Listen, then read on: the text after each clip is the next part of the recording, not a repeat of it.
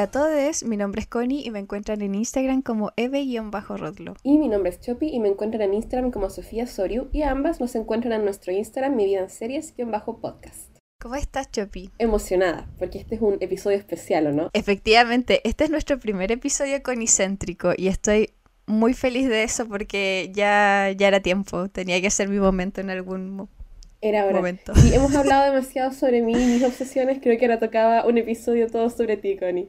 Sí, y me gusta que todo se trate de mí de vez en cuando. No siempre, pero a veces, como cada un mes o cada dos meses, me gusta que todo se trate de mí. Es por un día. necesario, es la, la dosis de atención que yo creo que una necesita en la vida, sobre todo como mujer ansiosa. Sí. Y ¿sabes qué? Eh, me encanta también que hoy, a pesar de que es tu episodio conicéntrico eh, pre-celebración de cumpleaños, me encanta que también sea un tema que a mí me gusta mucho y una serie que a mí me encanta. Es que yo te voy a explicar por qué te gusta mucho. bueno, con, con eso podríamos partir como explicando un poco el tema y cuál es la motivación para elegir esta serie. Eh, probablemente ya lo vieron en el título y es probable que varios ya cachen la serie porque siento que la gente que nos escucha igual es gente como muy parecida a nosotras. Sí. No sé si te da, da esa impresión. Me dan esa vibe totalmente.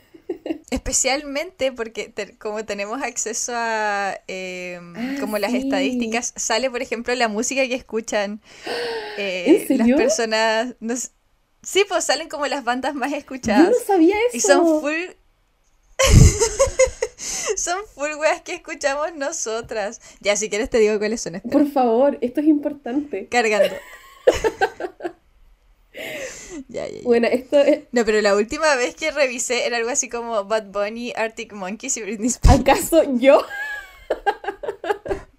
¿Acaso mi playlist? Eh, espera. Me encanta. Nuevamente, Bad Bunny, Arctic Monkeys, Marina, Daft Punk y The O Weeknd. sea, es tan horny, es tan gay y es tan sad. Sí, que es básicamente todo lo que espera de nuestra audiencia igual. Sí, estoy súper orgullosa con y creo que esta es la mejor noticia que me has dado en mucho tiempo.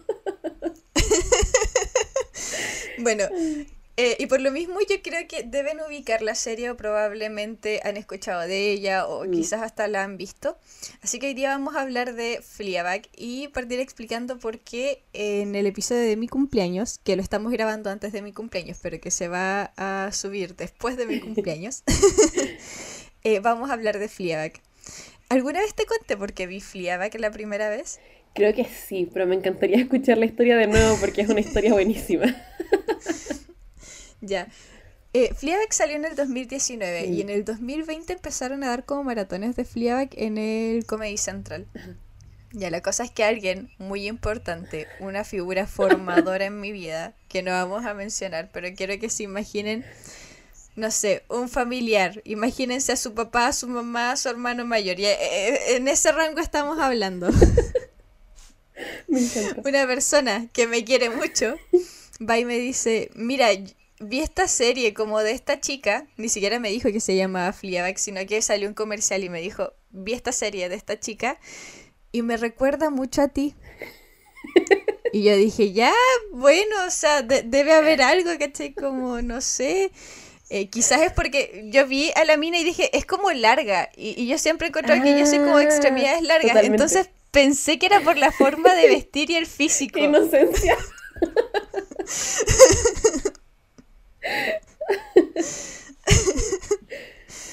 Así que vi, vi la serie, po.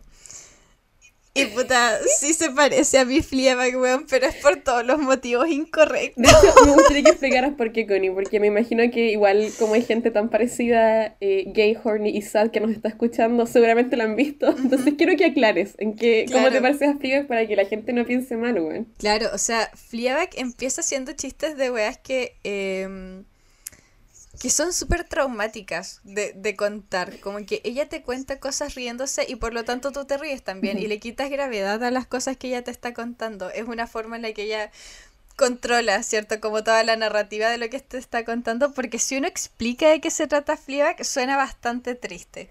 Sí. Pero si ves Fleabag, eh, te cagáis de la risa todo el rato, po. Eh, es como superadora de chistes, ella. Totalmente. De hecho, para mí, eh, precisamente eso siempre ha sido como una de las características eh, como core de tu personalidad que yo siempre asocio contigo y es el hacer chistes de weas traumáticas. Porque, por ejemplo, también es mi mecanismo de defensa personal. Yo siempre bromeo sobre las cosas que me pasan, pero en general yo no tengo como una vida muy traumática. De hecho, diría lo contrario. Mi vida es como súper, buen familia americana estereotípica, entonces nunca pasó nada en mi vida muy grave. Pues. Pero tú, Connie, has dicho unas cosas de repente, yo tengo memorias vívidas buenas, y estar en el casino de la universidad contigo y las chicas, y es como que uno está hablando weas súper normales del día a día, y tú sales con un recuerdo de infancia que si no te conociera pensaría que es inventado, buena. Claro, aparte, eh, siento que es un mecanismo de defensa un poco familiar, como heredado, porque siento que yo cuento estas cosas porque así es como me las cuenta mi familia también, ¿cachai? Como que ah. igual ellos me han suavizado varios golpes tratando de contarme de que esto fue chistoso, ¿cachai? Lo encuentro genial. Y estamos hablando de weas como muy brigias, o sea, muertes accidentales, eh, suicidio, weón.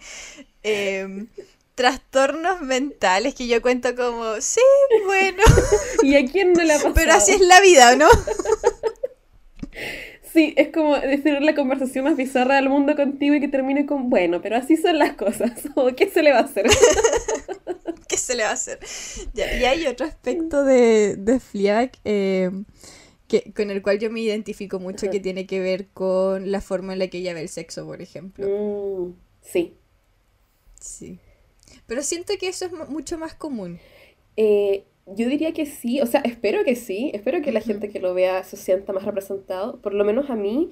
Eh, me ha gustado mucho verla porque, bueno, quizás para la gente que quizás no ha visto Fleabag todavía, que no ha tenido esa fortuna, eh, es como una mujer, no sé si, sí, quizás desinhibida es la palabra, pero más que eso yo diría que es una mujer súper franca y súper normal respecto a su sexualidad. Em, y a mí en lo personal me gusta mucho la manera en que tiene relaciones casuales, pero de una manera que no es así como ni hiper cool, ni, ni como que es un problema, solo es. Y eso a mí me agrada mucho, porque me llega. claro, y sobre todo ese aspecto... Em, no sé si a, ti te pasa que, tienes alguna serie que recomiendas cuando quieres colocar a prueba a alguien. Como yo recomiendo Fleabag para saber si a la mm. gente le voy a caer bien o le voy a caer mal. Ah, entonces con razón me gusta tanto la serie, no, no había de otra manera. No, no, no. Cuando supe que te gustaba Fleabag dije, por supuesto. Esta amistad puede continuar. pero me ha pasado que eh, no sé, me interesa tener un vínculo más cercano con alguien y, y, tengo como mis temores, ¿cachai? Como de si puedo ser completamente yo con esta persona. Eh, entonces lo que hago es hacer que vea Fleabag y, y ver cómo, cómo reacciona, ¿cierto? Como a, ver qué le pasa, por ejemplo, con el personaje principal, que no sé si lo habíamos dicho, pero que no tiene nombre. Entonces le ah, decimos no, no, mencionamos. A, la protagonista. Sí, bueno, quizás eso es importante. Uh es el título de la serie, pero claro, como dice la Connie, efectivamente nunca se le dice el nombre a ella, o sea, nadie la llama de ninguna manera, ni siquiera con un apodo. Entonces, como que todos los fans de la serie le dicen Fleabag, eh, que Fleabag en inglés significa una cosa así como, como saco de pulgas, bueno. que me parece, me parece adecuado. Saco de pulgas. Es como adecuado a la vibe de la serie. Sí, sí, sí, sí da, sí da. Entiendo por qué. Sí, tiene, tiene esa vibe. Claro. Eh, quizás podríamos contarle a la gente de qué se trata más o menos Fleabag igual, o, o mejor aún de dónde sale, ¿no? Para que entiendan por qué es tan especial para nosotras. Dale, creo que tú sabes un poquito más de Phoebe, que es la creadora de, de Fleabag. Sí, yo aquí, bueno, yo siempre hago mi tarea de que me gusta buscar datos curiosos, pero con Phoebe, eh, Phoebe Waller-Bridge, que es la creadora de Fleabag, me costó un poco más porque es una mujer muy privada en la vida real, entonces como poquito lo que se sabe de ella o de sus motivaciones, da pocas entrevistas también, cosa que me encanta porque me encanta la gente misteriosa. Eh, Phoebe es una mujer inglesa que ha tenido siempre conexiones sí con el mundo del entretenimiento. De hecho, me parece, si no me equivoco, que su familia es dueña de una compañía de teatro. Entonces ella partió ahí haciendo teatro, eh, se enamoró como del tema de escribir guiones también, cosa que va a ser interesante porque se van a enterar de que ella ha escrito muchas cosas y la empiezan a buscar. Y nada, ahí fue como que se metió en eso. Y como ella estaba metida en el mundo del teatro y hacía obras, e iba a audiciones y cosas, una vez le pidieron que haga como un monólogo, así de una audición de 10 minutos interpretando un, personaje original, en definitiva. Y ella se le ocurrió hacer una mujer que fuera muy sexualmente desinhibida. E, así es como ella lo describe. Y interpretó a esta mujer por 10 minutos inventándola así como on the spot. Eh, y dice que como que le quedó gustando el personaje y empezó como a pensar en cómo sería la vida de ese personaje, qué más había detrás, todo eso. Y ahí nace Fleabag. Eh, ese monólogo de 10 minutos se transformó en la serie que después ella creó, mm. cosa que me encanta. Sí, porque qué bonito que nazca como del personaje más que de la historia, como... Em, que todo se trate de ella y no como de las cosas que, van a pasar. O sea, la historia de Fliaba que en realidad es súper simple si uno la mira. Porque al final es una persona, eh, la primera temporada es una persona superando un duelo. La segunda temporada es una persona enamorándose de un cura. Exacto. Entonces, em, Claro, son historias súper simples, pero al final lo que le da mucha riqueza a la serie tiene que ver con, el personaje, con, con Flia. Sí, y de hecho yo creo que esa es la característica esencial de la serie y por qué se nota tanto que es una serie escrita por una mujer, porque realmente hay atención y cuidado en el personaje de Fleabag. O sea, eh, Fleabag es un personaje con muchísimos defectos, así, tiene, tiene muchos defectos y también tiene mm. virtudes eh, pero es una serie que no tiene miedo de mostrarte a esta mujer perfectamente normal y convencional. Eh, y cómo las cosas le afectan a ella, cómo ella las vive, cómo ella las maneja. no sé, es, es, bonito. De hecho, no, no, sé si conozco otras series que hayan partido así como desde el personaje más que de la historia en sí, pero se nota. Y, y bueno, para mí brilla la serie por la escritura de Phoebe Waller-Bridge porque es una mujer brillante, ¿no? Sí, y ha hecho más cosas igual. Eh, y siento que lo que destaca, como tú dices, siempre tiene que ver con los personajes femeninos, como ella escribe a las mujeres, porque eh, otra cosa en la que ella está muy metida es Killing Eve. Eh, en donde, claro, las dos protagonistas son mujeres y igual em, no son como estereotípicamente las mujeres que uno ve en series o películas. También está Run, que es una serie que igual trata como más de, del amor, no, no diría que es un romance, pero trata más del amor. Y también ahí como que nuevamente tenemos mujeres que son súper dulces, pero no, no como estereotípicamente dulces, por así decirlo, sino que son mujeres que cometen errores, son mujeres que... Eh, no sé, cómo explicarlo, pero la escritura de Phoebe es simplemente como mujeres reales. Es como que tú ves las cosas que ella escribe y al tiro identificas como amigas, madres, eh, como gente que tú conoces. Y también el, estilo, porque no sé, no, no sabría cómo explicarlo para alguien que nunca ha visto algo que ella haya hecho, aunque probablemente sí han visto cosas que Phoebe ha hecho, solo que no saben que ella las hizo, porque ella también es guionista. Pero cuando uno ve algo de Phoebe, se nota tiene una, forma de, storytelling, o sea, de contar la historia que es súper particular. Y por lo mismo, estoy muy intrigada, Connie, porque buscando cosas para este episodio me enteré de que Phoebe trabajó en el guion para James Bond No Time to Die. cosa. No tenía idea. Cosa que me intriga mucho, buena, porque, a ver, no es que yo sea la, la, más grande fanática de James Bond, yo en verdad no miro mucho ese tipo de películas. Quizás he visto dos películas de James Bond máximo en mi vida, eh, pero no siento que sea una, una, franquicia que brilla así por la excelente representación femenina, entonces me mm. intriga mucho verla, porque quiero saber cómo qué tan involucrada estuvo Phoebe en el proyecto, se nota que estuvo involucrada en el proyecto, qué hizo con las personajes mujeres, quiero saber, bueno. Qué interesante. Eh, y claro, em, como dices tú, ella es una persona súper privada, entonces yo nunca sé en lo que está, como mm. que de repente me sorprendo cuando en los créditos, porque como que se identifico como visualmente su nombre ya, ¿cachai? Y de repente sale y es como, ya estuvo aquí, ¿qué, qué onda? Exacto. Pero siempre, siempre es como positivamente, es como, si me gustó un personaje mujer, es como, de repente la veo a ella y es como, claro, tiene mucho sentido que ella está, estuvo metida acá. Y, por lo mismo, a mí me parece criminal que, bueno, dos cosas. Eh, uno, que ella no tenga como la atención mainstream que creo que se merece, porque siento que Phoebe es como una persona de culto, bueno, así como que hay un nicho de gente mm. que conoce a Phoebe y a su trabajo, a pesar de que su trabajo es objetivamente popular y ha tenido como súper buenas críticas de la prensa y todo. Pero bueno, y en relación a este punto, la otra weá que me da rabia es que siento que cuando ella hace un proyecto original siempre se lo cancelan o es de corta vida. ¿Cachai? Porque, no sé, tengo teorías, pero me enoja. claro, o sea, Fleabag tiene dos temporadas, es súper cortita eh, y hasta ahí llegó, ¿cierto? O sea, aunque siento que eso fue como un poco más decisión propia de ella, como que entiendo que... Pero Run, por ejemplo, la canceló HBO. Eso... Criminal, bueno, mm. criminal. Sí, pues, criminal. Siento que Phoebe es la única mujer dándome un rango de personajes femeninos, que no sean solamente eh, fuertes. Porque estoy chata. Claro. Estoy chata de que la única opción que tengamos las mujeres es o mujeres escritas por hombres o mujeres fuertes, que también pueden ser escritas por hombres. Bueno. En cambio, Phoebe te da como un rango de mujeres que existen en la vida y me siguen cancelando sus series y ya no sé cómo afrontar esta wea buena. Sí, porque por ejemplo Fleabag es un personaje eh, que a mí me parece bacán, ¿cierto? Porque yo me identifico con él, pero objetivamente yo sé que la weona no es bacán pues si tiene muchos defectos, es débil en muchos aspectos, pero siento que es como, sí, yo también en esos aspectos soy súper débil, entonces...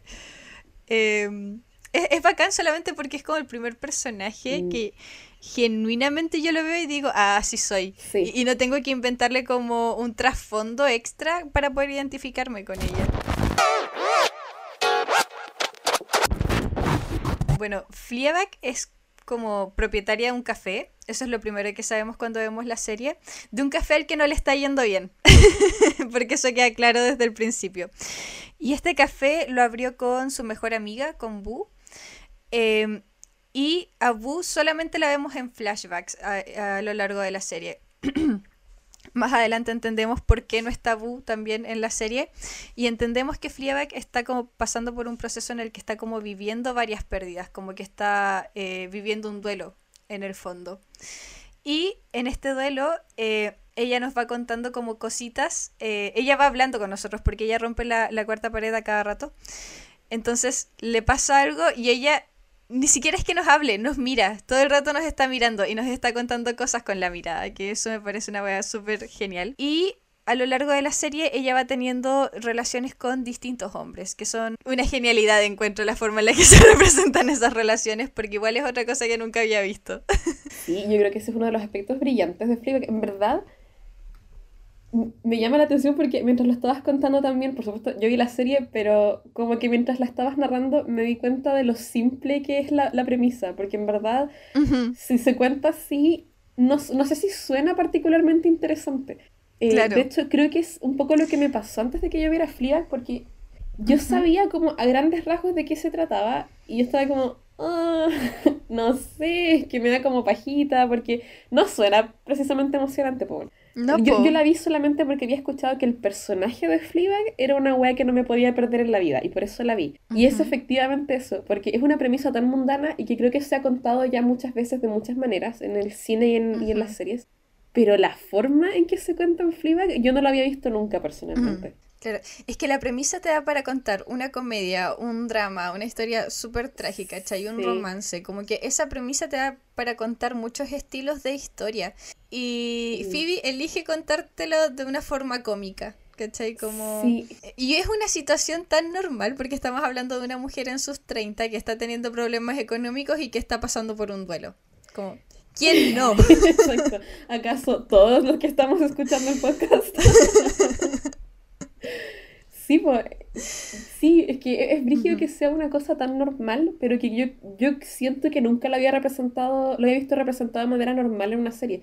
De hecho, eh, también yo me esperaba que en algún momento, porque respecto a la, al duelo con Boo, ¿cierto? Que es su mejor amiga, eh, y digo es su mejor amiga porque en la serie como que, por lo menos en la primera temporada, Fleabag sigue refiriéndose mucho a Boo y como que da la sensación de que Boo fuera un personaje más de la serie, solo que no, no está en pantalla. Eh, y es como que nosotros como audiencia somos el reemplazo de Boo en cierta manera. Em, pero yo me imaginé que en algún momento iba a venir así como el punto clímax dramático de la serie en que Fleabag iba a estar obligada a darnos un duelo dramático y como un cierre respecto de, de la muerte de Boo Y yo estuve esperando eso toda la primera temporada y, y no, no pasa nunca ese momento. Como que sí, ella tiene que ir afrontando ciertas cosas porque tiene algunos flashbacks que son bien dramáticos y también eh, hay momentos en que ella hace como reflexiones que yo considero que, que a veces no son ni cómicas y como que rompe totalmente el, el mood de la serie y te dice una wea que simplemente es triste. Eh, pero a pesar de eso, nunca como que hace el cierre que generalmente se hace en el cine o en las series respecto del duelo. Fleabag es como que todavía lo estuviera viviendo un poco. Y, y es parte de su vida. Mm. Como que la pérdida de Wu se convierte en parte de- del día a día de Fleabag. Para mí es interesante la manera en que lo vive en definitiva, porque no nos ofrece un, un cierre perfecto ni una respuesta, sino que dice es nomás, po. Y, y, y es, es todos los días. Claro. Que es como vivimos los duelos también Es las la personas realidad, que po. no somos protagonistas de una serie o una película. Es la realidad porque yo por lo menos me he sentido un poco extraña cuando he visto películas o series donde el duelo queda resuelto o la persona encuentra una paz con eso, así como cuando llega un punto en que la persona dice, bueno, por algo pasan las cosas, o así es la vida, amigos, ¿qué le vamos a hacer? Es como, Ujú. sí, porque bueno, son cosas que uno sabe y que uno también se las autodice en la vida real, pero eso no, no te da paz real, po, porque la pérdida es la pérdida, ¿no? Y, y es- encuentro que es súper ficticio ver esas resoluciones perfectas a los conflictos en la televisión. Y Fleabag no, pues. Ella, ella siento que, es que es un humano, es un humano en la televisión y yo nunca he visto esa wea, entonces me, me impactó muchísimo. Ahora que mencionaste lo de Boo, eh, estoy pensando en, los flashbacks que, tiene Fleabag eh, y cómo aparecen. Y, lo encuentro muy bonito. De hecho, la primera vez igual como que lo sentí como extraño, eh, el primer flashback que vi de ella. Porque todo era como risas hasta que aparece el flashback. Y me- lo que más me llama la atención es que ellas en el flashback se están riendo, pero la situación no es graciosa para el espectador. Eh, o sea, no es, no es como tan cómica como las otras cosas que sí pasan. Y, y estas escenas aparecen de repente por menciones de otras personas que son como menciones muy nada. O sea, no estoy segura, pero me parece mucho que el primero es cuando Claire, la hermana de, de Flia, eh, le menciona como su pantalón. Le dice como, deberías comprarte otro pantalón. Y ella dice, sí sé. Y ahí llega el, el recuerdo de ella comprando ropa con Boo. Sí, tienes razón. Ujú. Qué brígido, sí, porque igual es como que te da a entender un poco que, que muchas de las cosas que está pasando Fleabag, así como quizás un poco de despreocupación en ciertos ámbitos de su vida, están un poco relacionados a la pérdida de Bupo. Sí, po. Que igual es un tema brígido en la serie, porque no sé tú, pero yo por lo menos cuando, cuando Fleabag nos termina contando qué es lo que Mm. pasó con Boo, es un poco, eh, es una sensación extraña porque por un lado a mí me gusta el personaje, pero a la vez hay algunas cosas que ella hace que son tan injustificables de repente Sí. y no sé, quizás, quizás podríamos contar qué pasa ahí. No, no, no recuerdo en qué momento de la primera temporada pasa esa parte, sí. ¿Qué cosa? Eh, cuando, cuando Fleabag cuenta, eso es como casi al final. Lo, donde se explica qué fue todo, todo, toda la historia. Sí, Sí, es la última escena donde te explican todo lo que pasó con Boo. es la última escena. Ah, y por eso, eh, a eso era lo que no me acordaba, porque mm, yo vi una, una entrevista de Phoebe, eh, de la escritora de la serie y protagonista de la serie, donde ella dice que su intención original era terminar la serie en el final de la primera temporada, porque ella dijo, una vez que todos los secretos de Fleabag han salido a la luz, ya no hay nada más que ella pueda contarle a la audiencia, ni conectar con la audiencia, como que ahí ya se acaba. Y ahora entiendo por qué era, porque yo no me acordaba cuál era el final final de la primera temporada. Porque yo lo vi después, pues yo hice, cuando ya la serie estaba completada, yo hice binge watch, la vi, vi la wea en un día nomás, ¿cachai? Entonces, de la primera me salté a la segunda al tiro y ni, ni caché, pues. Eh, pero me hace sentido porque es como que por un lado Phoebe decía, una vez que la audiencia sepa qué pasó aquí, ya no van a querer tampoco saber de Fleabag, pues ya no van a poder conectarse con ella de la misma manera. Y, y me hace sentido. Sí, me hace sentido. eh, siento que mi cabeza a veces omite lo que ella hizo. Me pasa igual, me pasa igual cuando hablo de ella y hablo de lo brillante y encuentro el personaje, nunca estoy pensando en las cosas malas que hizo, la verdad. Mm.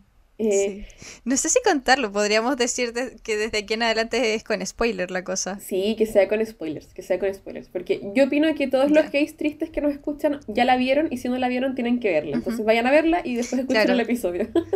claro, si no la vieron, pausen aquí, vayan a verlo porque va a tardar menos que ver un anime de dos episodios. y, vuelven de aquí en adelante, ¿ya? Esa es la instrucción. Claro, bueno, ¿Te gustaría contar entonces a ti qué es lo que le hace Fleabag a Boo? sí, me, interesa. O sea, contextualizando, eh, como decíamos, Fleabag es esta mujer desinhibida, ¿cierto? Que en verdad se mete con cualquier buen que se le cruce en la vida. Eh, ahora,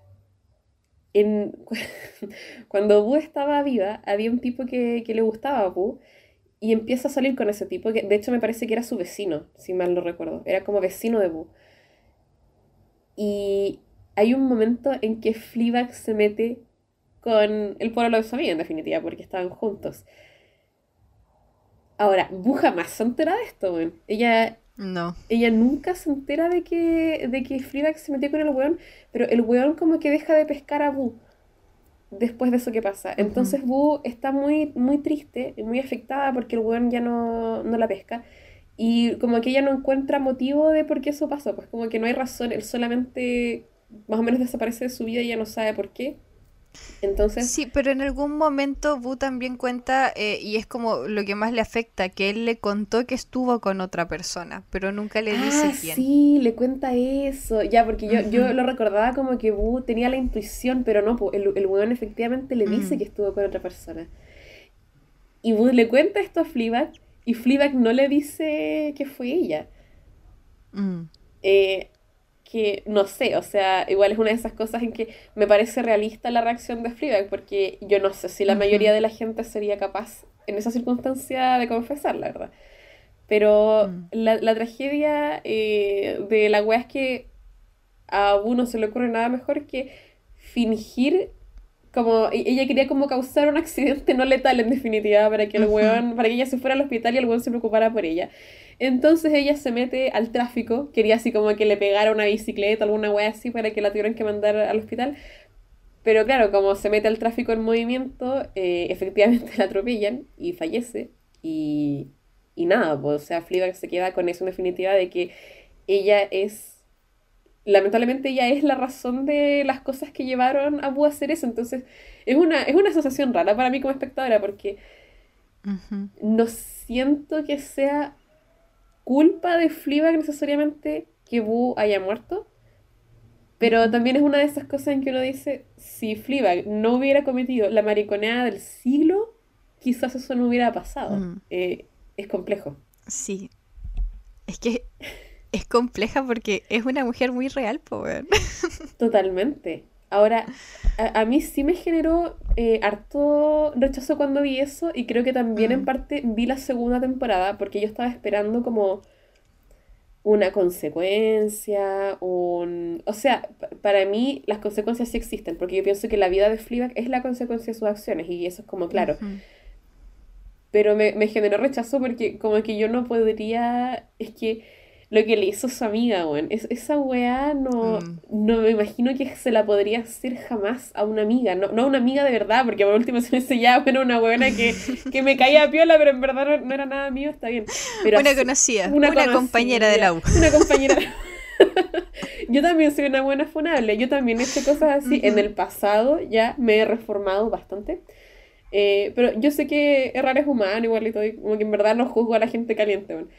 Pero que se lo haya hecho a su mejor amiga es una cosa que a mí me cuesta mucho reconciliarla con ese personaje. Es algo que yo no lo puedo perdonar.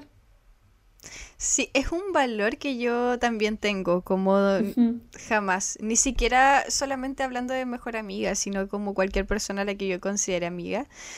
Eh, no, no podría, weón. No. No, entonces fue fuerte, pero eso habla también de lo que Phoebe está dispuesta eh, a, escribir, porque ella no, no, nos está escribiendo una mujer que nos caiga bien, que nos guste, que nos imaginemos o que aspiremos ser a ella, sino que es una persona que existe, porque son cosas que pasan y son cosas que hacen las personas. Entonces es una persona real. Ella no está escribiendo una víctima, porque fácilmente eh, para darle trasfondo a, a, una mujer y que se sienta real, uno puede posicionarla como víctima de cosas, como víctima de la sociedad, víctima de las cosas que hacen otros hombres o otras mujeres. Pero en este caso, e, ella no es la víctima, po. Como dices tú, todas las cosas que le pasan son consecuencia de sus propios actos. Y, y es interesante, porque como uno se entera de eso al final de la serie, eh, es que te dan, te dan vuelta el personaje muchísimo, porque no, no cambia nada en Frida como, como, personaje. O sea, uno del principio ya sabe que ella es una persona súper cuestionable y no hay manera de, de no decirlo así. Pero yo siento, o no sé si fue tu caso, pero a mí me pasó que uh -huh. yo justificaba muchas cosas de Fleabag y entendía muchas cosas de Fleabag en torno a su duelo. Porque hay cosas que ella mm. hacía que yo decía, bueno, pero perdió a la que probablemente era la persona más importante que quería en su vida. O sea, igual es entendible las cosas que ella hace y la manera en que reacciona. Pero cuando me contaron la otra parte de la historia, fue uh -huh. una wea en que dije, no, pues quizás no puedo defender todo lo que hace Fleabag con eso, porque si bien está viviendo el duelo, también hay una culpa muy grande que ella tiene que, que reconocer y que trabajar, pues. Claro. Sí, pues y de ahí en adelante el personaje ya no es el mismo para una. Pero en la segunda temporada es como que yo omito esa wea, siempre como que omito esa parte de su historia. Siento que es algo que sé, pero en lo que no, no me gusta pensar. Mm. Y, y, bueno, ahí está la valentía de Phoebe de escribir esto, porque eh, co como ella dijo, de aquí en adelante no deberían ver a, a Fleabag de la misma manera. Po. Uh -huh. y, y, tiene toda la razón, o sea, para mí como que, claro, el fin de temporada de como Fleabag 1 es el fin de Fleabag en, en cierto aspecto, porque o sea, mira, no sé cuál fue la sensación para ti viéndolo en la tele, pero yo que hice el, el binge watch de pasar directo de la primera a la uh -huh. segunda temporada, sin corte, sin espera, yo pasé el tiro, es una sensación súper bizarra porque tú entras a la segunda esperando que te que hagan algo con ese final de primera temporada mm. que es tan fuerte. Y es como que no, no se vuelve a retomar ese tema porque funciona un poco como la vida real, o sea, hay gente en la vida de Fleabag uh -huh. que lo sabe, su hermana lo sabe, eh, y hay otra gente que no lo sabe, y la gente que no lo sabe no reacciona ante ello y no la juzga porque no lo saben, pues, y Fleabag no se los cuenta. Eh, y uh -huh. también es muy realista que la vida de Fleabag no tenga que girar en torno a ese secreto. Pero como uno está acostumbrado a una cierta narrativa que tienen las otras series en general, uh -huh. Uno espera que algo va a pasar con, con, ese gran secreto revelación que se nos entrega, pero no, el, el personaje sigue haciendo su vida. E incluso en la segunda temporada hay como pequeñas apariciones de búho, de la idea de búho más o menos, pero no siento que son como ni vengativas, ni cosas para que uno odie a no. Fleabag, sino que son momentos nomás. Po. Uh -huh. Es como que uno la odiara, que... ¿cachai? Claro, es que son nuevamente los momentos tiernos que ella recuerda que necesita recordar eh, en el momento que está viviendo ahora, como eh, sí. Me parece mucho que recuerda, por ejemplo, el funeral de su mamá en la segunda temporada. Sí. Y ahí también está Boo. Y, y, de hecho estoy pensando que los flashbacks de la segunda temporada ya no solo se tratan de Boo, sino que también uh -huh. se tratan de otras pérdidas. Lo que igual da como una idea de que, claro, este, este duelo sigue siendo importante, pero ya no es tan importante, como que ahora está a la par de otros duelos también. Sí, es como que al habernos contado el secreto a nosotros como audiencia, porque la audiencia es un personaje más en la serie en definitiva, uh -huh. eh, es un poco como terapia, ¿no? Como, como la cura del hablar así, de decir que bueno, ahora que pude sacar esto de mi pecho, ya no es una nube negra sobre mi cabeza, sigue existiendo, eh, y sigue siendo un tema con el que tengo que lidiar, pero ya no es el centro de mi vida, por así decirlo. Y, y es muy uh -huh. interesante la manera en que Phoebe logra ese efecto. Mm. Sí. Bueno, hablemos de otros elementos quizá eh, que nos parecen interesantes del personaje y de la serie. Estábamos hablando de que es una mujer real en la televisión uh -huh. y algo eh, que bueno que ya habíamos mencionado un poquito que me llamó mucho la atención de esta serie era como que no había eh, como slut shaming, por así decirlo, ah, sí. relacionado a la vida sexual que tiene Fleabag. Como tú decías, eh, bueno, hay más de un personaje masculino con el que ella está a lo largo de la serie, a lo largo de la primera temporada, por ejemplo. En la segunda temporada eh, tengo la sensación de que es menos que la primera. No sé si te pasa. Sí, es que hay en la segunda temporada siento que hay como un interés romántico fijo, por eso ya está como... hay, hay, menos putería en la segunda temporada. Claro. pero, pero en la primera hay un buen desfile de hombres, es verdad. Y lo que me pasa con eso es que no se muestra como algo extraño, como... Eh, como que e, es algo demasiado normal y esperable de una mujer de, que está como alrededor de los 30 años. Como, como que no hay nada malo con eso, pero tampoco es triste. Y, ni tampoco es como eh, la chica es genial, ¿cierto? Como tú decías. Sí, no es ni sad ni glamoroso y eso es lo que me gusta porque están estas dos representaciones en verdad como de la mujer promiscua, o sea, la mujer que es promiscua y es una wea así como un poco patética, ¿no? Porque no, no ha podido encontrar mm. el amor en la vida o seguramente está pasando por algo que le acepta el promiscua, porque si esta pobre mujer estuviera bien no, haría eso. En cambio, eh, y, y por otro lado está esta otra, por la mujer glamorosa, ¿no? Que es como una super bad bitch y se acuesta con todos y generalmente es una mujer super sexy convencionalmente y la wea. Pero que es una buena tan normal, como que ella solamente se acuesta con gente porque tiene ganas. Y, mm. y, no hay más que eso, o sea, incluso es un poco gracioso porque se muestra como las cosas que ella hace de repente para acostarse con gente, que, que son cosas que, que una las hace igual. Por... Sí. las manipulaciones, los juegos mentales. Hay, hay, todo un teatro que hay detrás, ¿cachai? O sea, el weón cree que se está acostando con Fleabag, pero no, es Fleabag la que se está acostando con él, ¿cachai? Y a mí ese aspecto me encanta, Connie. Sí, me encanta una escena en la que ella está en el baño y está como haciendo pipí o algo así, y está como con el confort en la mano, mirándolo. Y te empieza a hablar a ti, al espectador, y te dice, mira, no es que yo esté obsesionada con el sexo. es solamente y empieza a hablar de las cosas que le gustan de él. Y, y, me siento tan identificada con esa weá que dices como, mira, no es que esté obsesionada con el sexo, porque sé que va a haber espectadores, ¿cierto? Que van a mirar esto y van a ver como que estoy con uno y luego estoy con otro en el mismo episodio, ¿cierto? Y van a pensar que tengo un problema.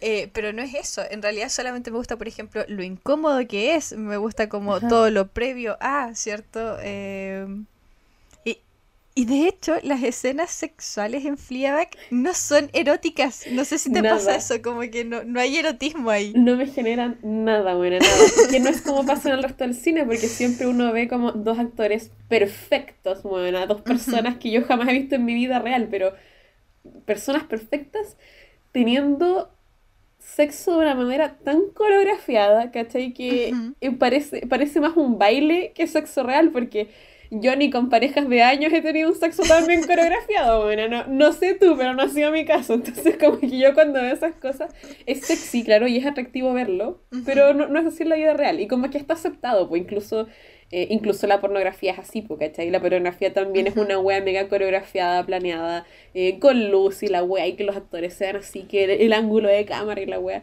Como que todas esas cosas son parte de la cultura y uno las ha aceptado y como que en cierta medida uno sabe que la vida real nunca se va a ver así. Pero el sexo en Fleabag se ve como sexo real. A pesar de que igual coreografía, por mm. supuesto, porque son dos actores, pero no se siente como dos actores, sino que se siente como dos personas teniendo sexo súper normal. Y no es ni atractivo. no. De hecho, creo que ahí hay escenas súper chistosas, que son súper cómicas, pero a la vez, amigo, que vienen flashbacks del pasado, weón. Es como, concha tu madre, yo estuve ahí. Totalmente, totalmente, porque retrata, bueno, retrata lo que tú decías, pues la incomodidad también del sexo, porque en definitiva hay como una, vulnerabilidad eh, y, e incomodidad, si esa es la palabra, que está en torno al sexo que nunca se representa en pantalla, pero Fleabag sí lo hace. Y no sé cómo lo logran hacer tan bien, porque en verdad es muy real, encuentro yo. y es cuático cómo podéis lograr eso eh, como dirigiéndolo, porque al final eh, son dos personas desnudas, ¿cierto? Frente a la cámara. Eh, mostrando como lo, que van a hacer en la cama. Y, la wea es chistosa, la wea es incómoda. Y, me encantan como hay weas que de repente dicen los weones que no ya como, ya qué mierda. y como tan real. Me río porque... son cosas que una vez se escucha, weón. que esa es la, la que más me da risa. Hay momentos en las escenas sexuales de Fleabag en que yo quedé como, qué chucha, no he tenido ni una experiencia original, bueno, como que todo, todo ya le ha pasado al resto. Porque sí, y lo, único, lo único lamentable es que uno no se puede reír la vida real, pues. es mal visto. Ay, yo sí lo he hecho, weón. Y sí, me han mandado la chucha por eso. Yo intento controlarme porque, no sé, es que de repente he estado con weones que generalmente son lindos, ¿cachai? Que me interesa que, ah, que lleguemos a concretar, pero se mandan unas frases que yo no sé en qué película creen ellos que están y uno tiene que aguantarse, ¿cachai? Me encanta que hay una escena de hecho en la que un Juan dice una de esas frases, ¿cierto? Y él dice así como, lo está repitiendo mucho. Y como que lo dice una vez más y dice, no, ahora ya se pasó. y, y no es una conversación que está teniendo con él, sino que la está teniendo contigo, te está contando, nos está contando a nosotras, sus amigas, ¿cierto? Como lo que está pasando en el momento, como, ya, ok, ahora sí se pasó.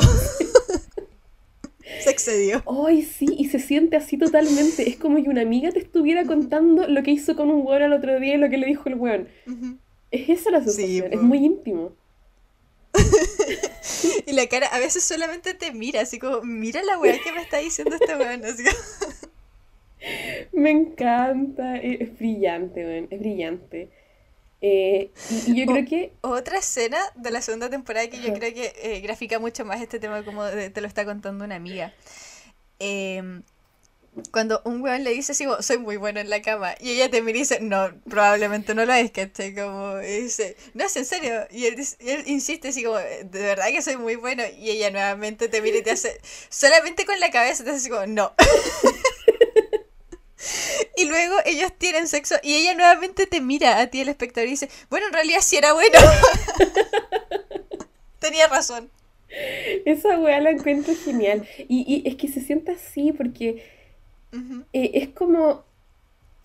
No sé, es, extraño porque claro, Fleabag es la, el único personaje que sabe que está esta audiencia mirando, ¿cierto? Es la única que rompe la cuarta pared, o por lo menos hasta la segunda temporada, que en la segunda temporada pasan, se vienen cositas. Pero eh, sí, es como que una amiga te estuviera haciendo un flashback de, de lo que le pasó. Es como, y este weón me dijo que era súper bueno y yo le tenía cero fe, pero ¿sabéis qué? No estaba nada de mal. Es como que se siente que alguien te estuviera diciendo eso, en definitiva.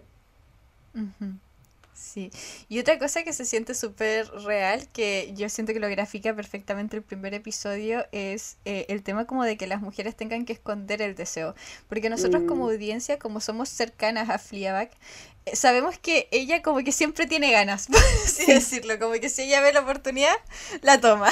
Exacto. ¿Qué más real que eso, cachai? Mente de tiburón. Eh, Claro, pero como que ella siempre tiene que hacer una especie de performance eh, para ocultar el deseo, como que ella sabe que la gente la juzgaría si es que ella fuera ah, como tan directa. Sí, de hecho, eh, creo que en la primera temporada sale, me parece, quizás es como el, primer episodio, porque recuerdo que me, me, causó una gran impresión el verlo, que si bien ella es súper abierta con, con uno de, de su deseo, muestra esta escena en la que ella hace todo un show, así como que se pone ropa fingiendo que viene recién entrando a su casa para que el weón que va a ir a su casa a acostarse con ella no piense que ella estaba esperando ahí para acostarse con él y, y todo. Pues. Y hace todo el show porque me parece que hasta se arregla para que, para que él vaya a acostarse con ella, porque así como el, el mismo show que hace una, pues así, la depilada, como así es, estoy en mi casa con piernas perfectamente depiladas todos los días, weón, solo porque sí. Como que ella todo ese teatro para él eh, precisamente por eso, porque si bien ella es súper desinhibida, no se le escapa que la gente piensa mal de las mujeres deseantes. Pues. Sí, y luego ella abre la puerta y dice así como, oh, llegaste. y no qué te más esperaba. real que eso, weona, qué más real. Igual la vida sería más fácil si nos, si nos saltáramos todas esas cosas. Oye, sí, ir al grano no nomás, pues. Eh, debo decir que mientras pasan los años me da cada vez más y más lo mismo. Porque me he dado cuenta que no sé si haya, no sé si hay en esta vida alguna cosa que me importe menos, Connie, que la opinión de un hombre. Porque una mujer jamás me juzgaría. Y si me juzgara, amiga mía, no es, es verdad. Pero que me juzgue un hombre, no sé si me podría importar menos, bueno. Entonces, como que ya, ya no estoy en edad de hacerle teatro a los buenos. Eso Yo creo que a lo largo de mi vida no he hecho ese teatro solo con dos personas a lo largo de mi vida. Como con dos hombres, no he hecho ese teatro. Mm, Yo no lo sé. Yo la verdad es que no lo sé porque siento que para mí siempre hay algo de un poquito de performance en la wea. Entonces. Claro. Es que no todos los weones son tan buenos como dicen ser. Y ahí a una le dan ganas como de mirar a la cámara, ¿cierto? Decir como puta la wea. Yo ahí buscando la audiencia para mirarlo.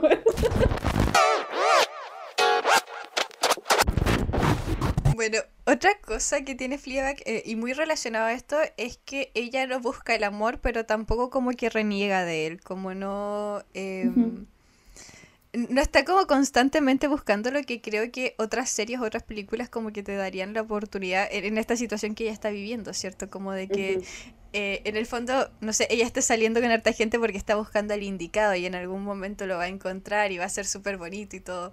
Mm, Eh, pero ella no está buscando a nadie, pues ella como que solo está viviendo el día a día, ¿cachai? Totalmente. Y aquí, Connie, es donde yo quisiera hacer una diferencia fundamental de por qué Fleabag es eh, la mujer real de nuestra generación. En comparación a la mujer real que tuvimos antes por muchas décadas, que fue Bridget Jones. Sí. Bridget Jones. Esa fue la mujer real que Hollywood nos vendió por mucho tiempo. ¿Y sabes qué tenía de real Bridget Jones? Eh, que era un poquito menos flaca que las otras actrices convencionales de Hollywood. Y era, era más alcohólica, más abiertamente alcohólica.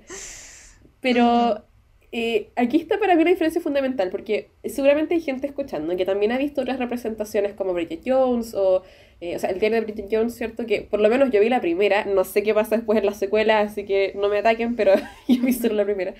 Eh, o Section de City, qué sé yo, donde también habían representaciones de mujeres sexualmente desinhibidas, ¿cierto? Eh, que quizás no estaban como muriéndose por el príncipe azul, pero siento que en esas representaciones que tuvimos antes, siempre había un poco la idea de que esta mujer sigue siendo atractiva para los hombres, porque no es un desastre absoluto y tampoco es una mala persona que ha hecho cosas malas, entonces sigue siendo atractiva. Onda, Claro. Bridget Jones, claro, un poquito, un poquito más de kilos que las otras, pero es una huevona rica todavía. Es rica, es chistosa, eh, sus errores son por torpeza, no porque ella haga cosas que a veces están mal o porque toma malas decisiones, sino que Bridget es una persona torpe y que sigue manteniendo las características fundamentales que los hombres convencionalmente asocian con las mujeres, como que es una buena súper hiper sentimental, eh, es un poquito histérica, está obsesionada con los hombres y el sexo también, pero de una manera en que ella quisiera encontrar a su príncipe azul y es como que no se le da nomás, y se pone triste cuando no se le da, y se emborracha cuando el príncipe azul no la pesca, porque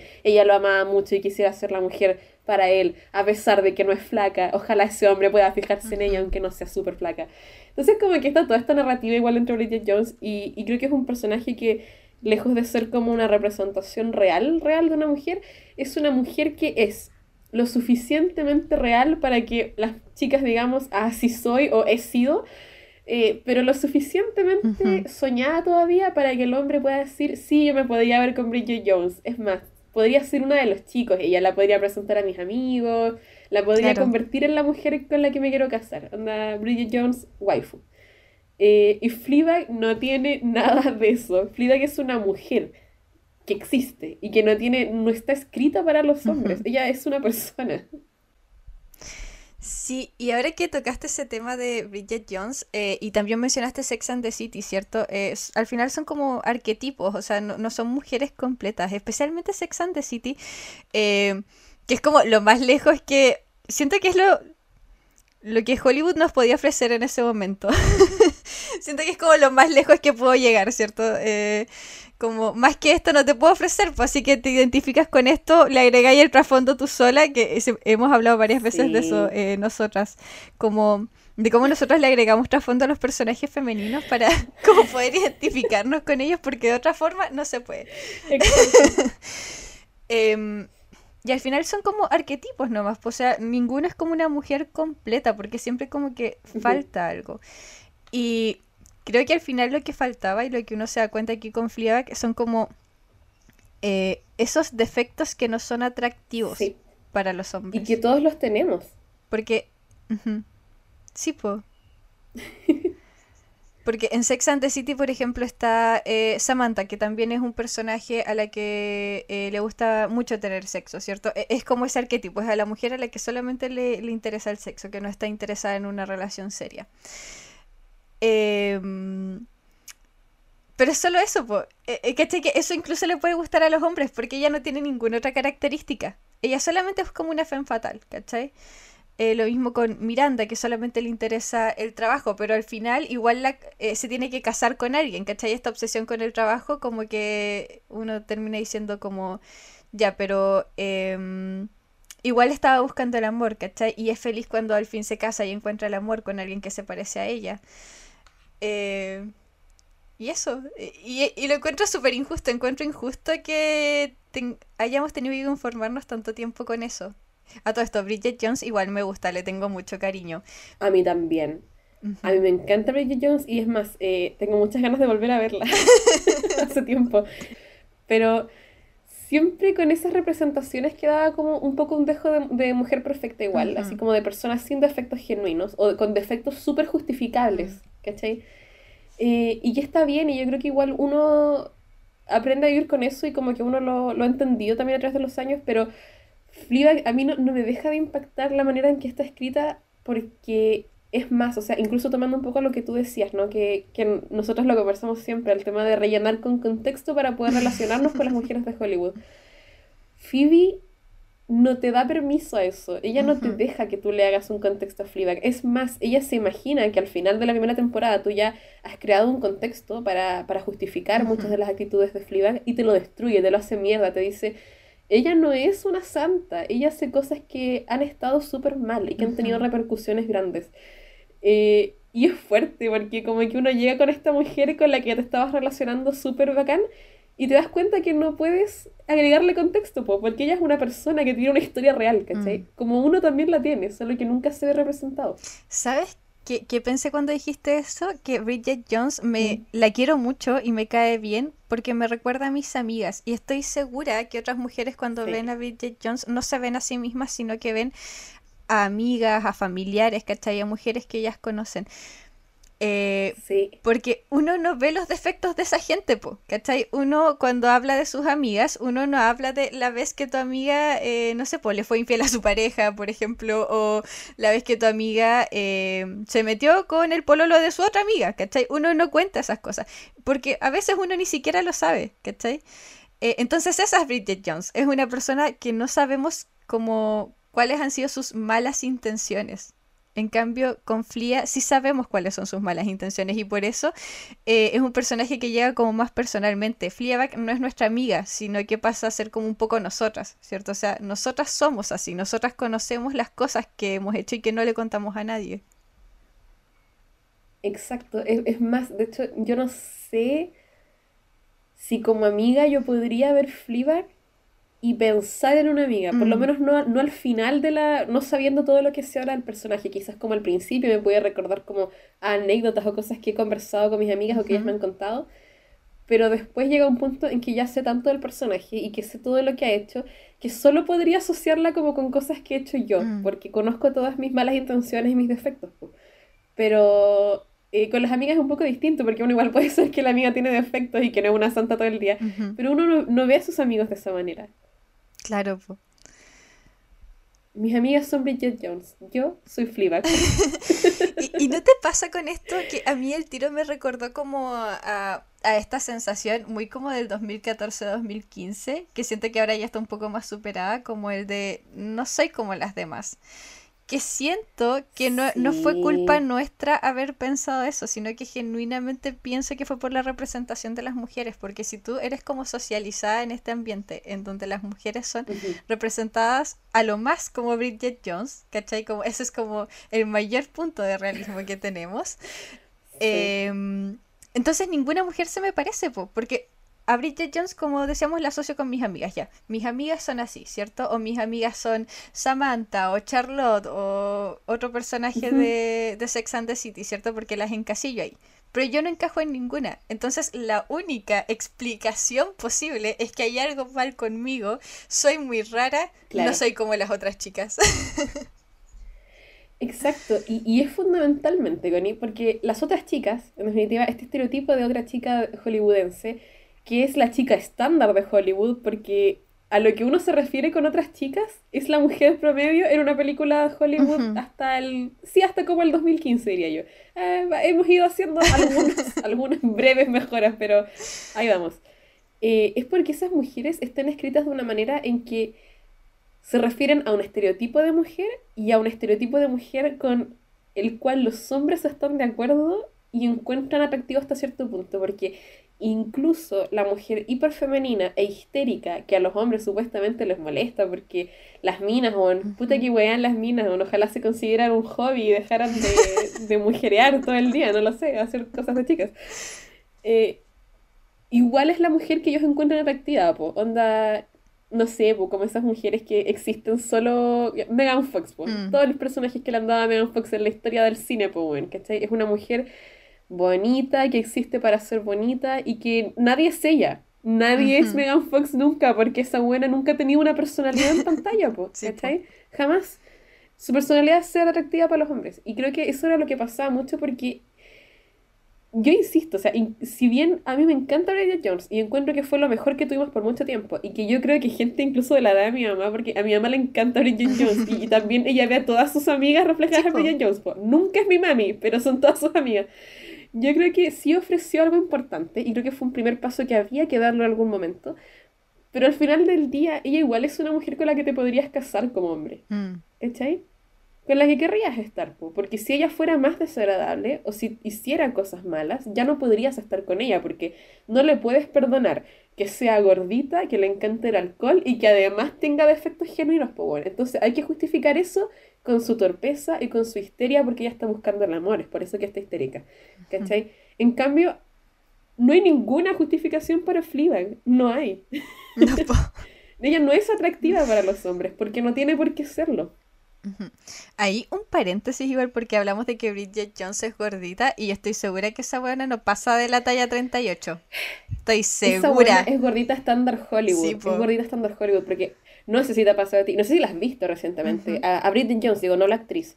Bueno, la, la pobre actriz después sí bajó muchísimo de peso porque creo que ella quedó traumatizada, donde quedó encasillada como la persona gordita de Hollywood después de ese papel.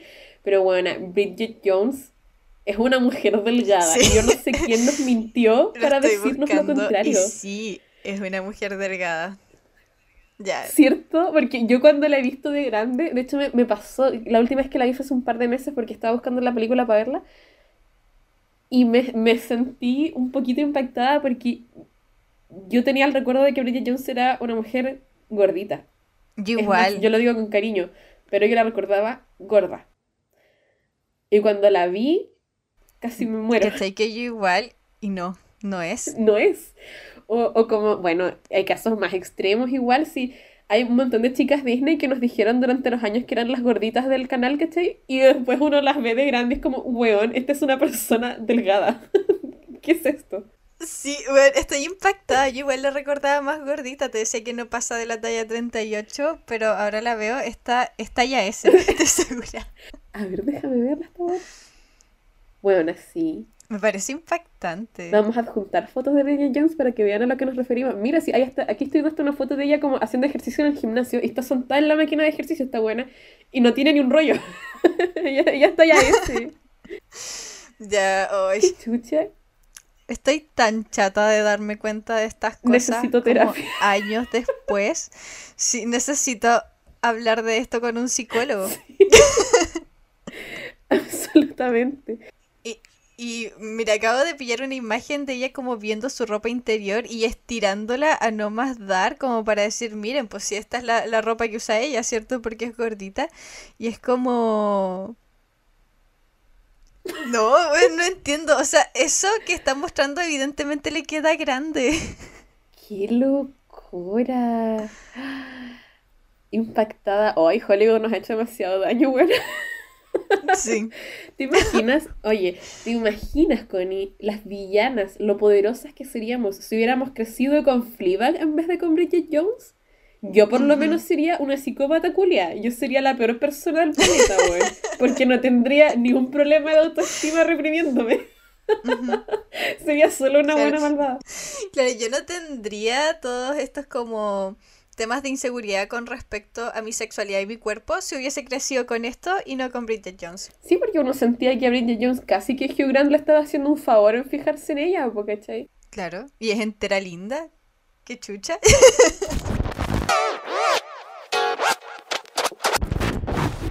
Bueno, pero así fue, pues nos crecimos sin ninguna mujer real en el cine, ¿cachai? Ninguna se parecía a nosotros, pero para rellenar los huecos, porque como todo el mundo nos decía que eran mujeres reales, entonces se parecen a, todas las demás chicas que conocemos y que queremos en el fondo.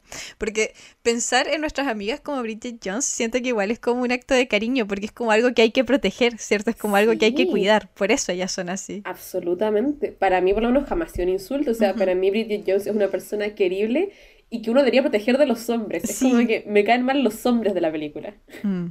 Todo el rato. Y, hablando de eso, ¿no? Porque bueno, a Bridget se le dan estos eh, intereses románticos también, que para mí es lo que la hace una historia convencional romántica de Hollywood y lo que la separa de, de las mujeres normales de la vida real. Pero Fleabag no tiene eso, porque como decíamos, es una historia eh, que, que, básicamente es lo que tú decías, puesto de que Fleabag no está buscando amor, pero tampoco está cerrada a eso. Y aquí entra eh, el mejor hombre de la serie, si es que no uno de los mejores hombres del entretenimiento, punto. Sí. ¿Y quién iba a pensar que iba a ser un hombre del señor más encima, Connie? el, cura de Fleabag, eh, que tampoco tiene nombre, creo que le llaman como Hot Priest. Como... Ese es el nombre. Tienes razón, el Hot Priest no tiene nombre. El cura rico. El cura rico de Fleabag. Me encanta. Por favor, gente que no haya visto Fleabag, empiecen ya, eh, búsquenlo, búsquenlo. Vamos a juntar una foto de él también en el episodio solo para llamar la atención, pero búsquenlo porque sí está entero bueno y yo como atea me convertiría a su religión solo por el cura. Ya, eh, es el Uber de Black Mirror para si lo buscan en otra parte eh, en un episodio de, en un episodio de Black Mirror es como Uber o algo así. Y es Moriarty en la serie de Sherlock Holmes. Así que e, esos son sus otros papeles. Interesante. Y para mí bueno, este personaje y este como interés romántico es brillante porque en definitiva, aparte con la obsesión de Fleabag de tirarse al cura, que en definitiva es como el objetivo de la segunda temporada, que es bien estúpido y como que uno no espera mucho tampoco de eso si uno dice, bueno, la temporada va a terminar con que Fleabag se acueste o no se acueste con el cura, o sea, va a tener que haber una resolución a ese conflicto. Pero al final como que se ocupa esa historia romántica para canalizar otros temas que sí son de verdad importantes en la serie y en el personaje de Fleabag. Entonces termina, suena chistoso, pero al final la wea tirar al, tirarse al cura, es como el mejor catalizador para resolver el trauma de Fleabag. Me encanta que ella va al psicólogo porque esta wea también es muy mi papá, weón. Su papá, como le, le pasó un sobrecito y es un regalo, ¿cierto? Y ella revisa y es como un cupón para ir a terapia. Me encanta, me encanta esa y, lo, mejor es que no es con malicia, pues bueno, es con cariño. porque, cuando... él quiere mucho a su hija. Cuando, le, eh, cuando ella está abriendo el paquetito, es como, no, no, no lo abras acá, no lo abras acá. Y es como, no, papá, si está bien si lo voy a abrir acá porque quieren saber qué me estás regalando. Hasta ese momento siento que todos pensaban que el buen le había regalado plata, ¿cierto? Sí, porque todos siempre tienen la teoría de que Fleabag tiene problemas económicos. Otra guay que es muy mi familia, weón. Todos asumen que yo estoy, estoy pasando la mierda y si, nunca tengo plata. Entonces todos estaban como asumiendo eso. Y ella abre y saca un cupón y es como un cupón para terapia.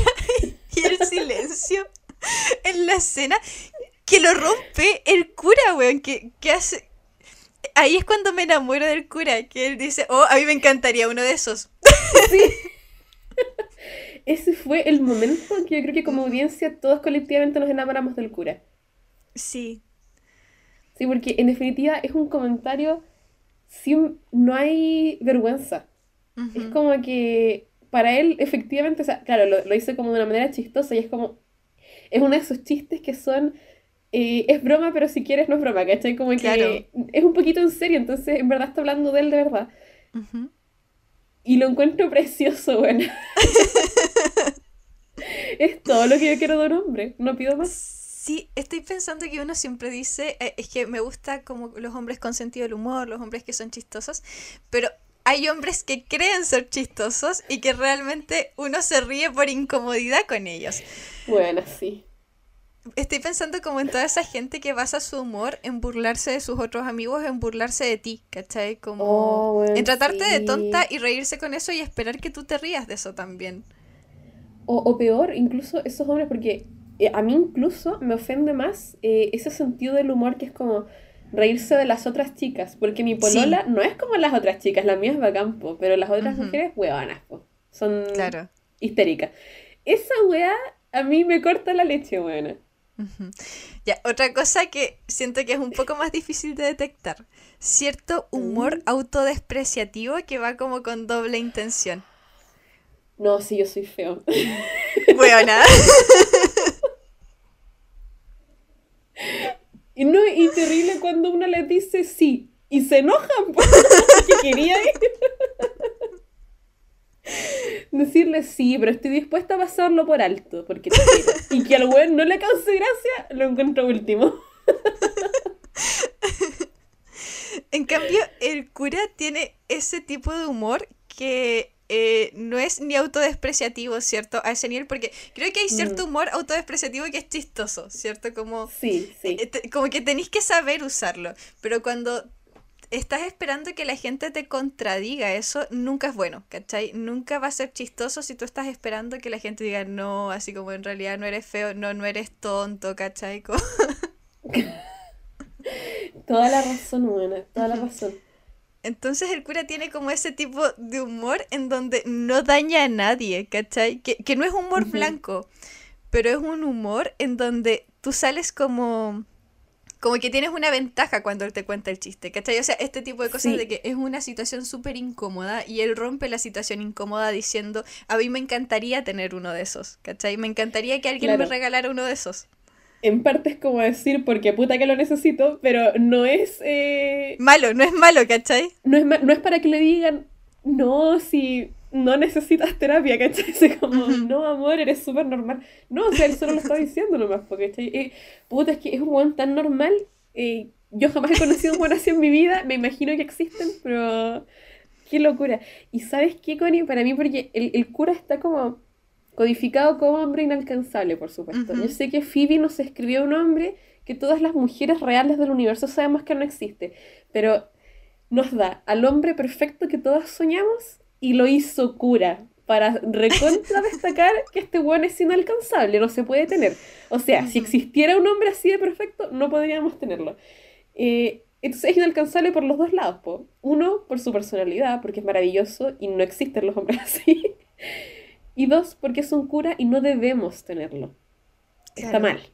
Entonces le agrega un poco igual esa weá prohibida que para mí es como el, el interés de la segunda temporada igual, po. Y otra cosa, eh, hablemos como del aspecto físico del cura, porque todas lo encontramos rico una vez que vemos Fleabag, pero a mí me pasa que yo al actor no lo encuentro rico, weón. Opino lo mismo. Siento que de repente me recuerda incluso un poquito a un chihuahua. Puede ser. Puede ser.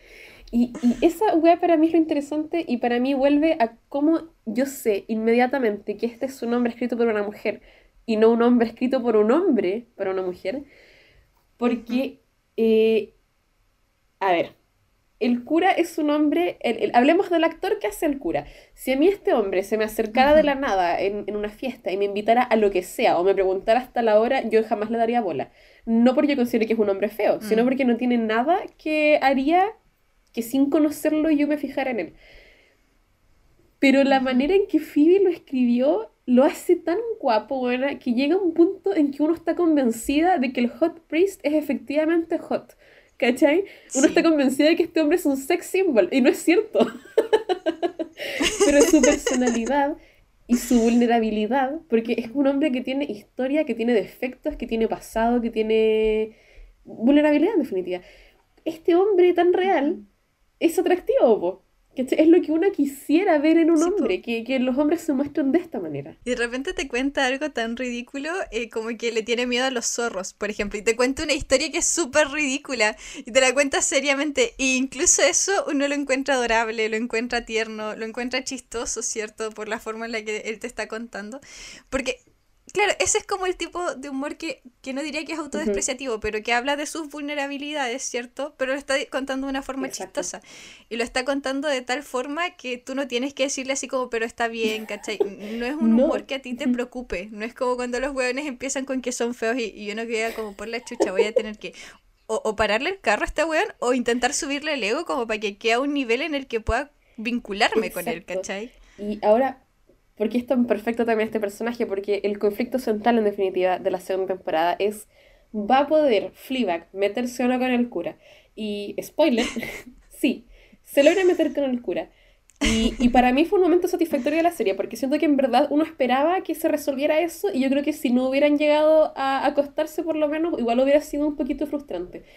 Pero siempre es una relación que yo creo que es como que es, es, una cosa rara porque yo, por un lado, como con el morbo de la espectadora y con mi propia proyección de mí misma en Fleabag, sí quería que le resulte el meterse con el cura, pero a la vez no quería que la serie terminara con ella y el cura juntos, porque yo iba a sentir que me iban a destruir a este hombre que me estaban construyendo como una persona que realmente es una persona real y que está pensando en él, en su vida, que, que, que piensa pues, las consecuencias de las cosas, ¿cachai? Porque si el cura se queda con Fleabag es renunciar a todo, es sacrificar todo para estar con esta mujer que acaba de conocer y que ama, ¿cachai?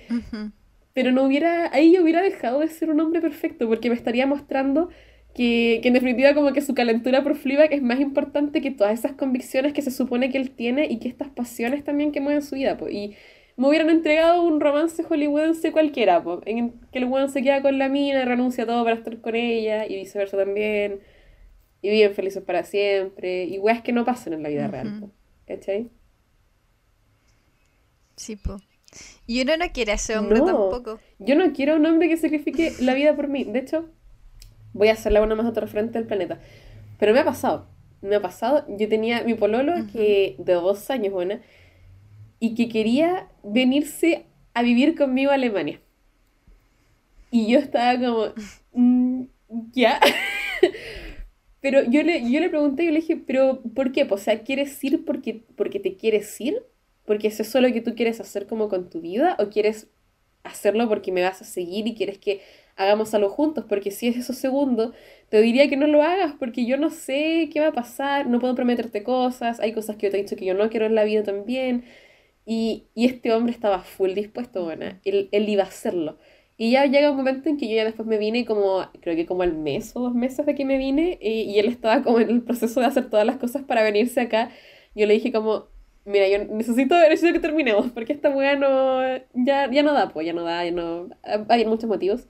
Pero uno de los grandes motivos era que yo no quería que esta persona sacrificara su vida para seguirme mm. hasta acá, que era lo que yo le pedí desde un principio que no hiciera. Pues si él se hubiera venido, porque quería venir y hacer planes y hacer su vida, está bien pero no para seguir, porque qué presión, weón. Qué presión que un weón te quiera seguir y abandonar todo por sí. No, no es atractivo tampoco. Me da más miedito que cualquier otra weón. Sí, el tremendo peso, porque siento que incluso si la relación fuese muy bonita, yo estaría todo el rato pensando como en el enorme sacrificio que hizo la persona por mí y como que yo nunca voy a igualar ese sacrificio. Entonces no estamos en una relación que sea como de igual a igual, sino que no sé, siempre voy a sentir como, como esa sensación de que yo le debo algo. Aunque racionalmente sé que no es así, pero la voy a tener igual, Exacto. Y también un poco esa es como la, la pomada que vende que vende todo, pues el, el, amor capitalista en definitiva, pues esta idea de casi que el príncipe Disney o los buenos de las comedias románticas que tienen que hacer un gran gesto o una gran hazaña o salvarte o demostrar que están por encima de todos los otros hombres y que darían, sacrificarían más por ti que cualquier otro hombre solo para estar contigo. Pero uno jamás pidió el sacrificio, po. ¿cachai?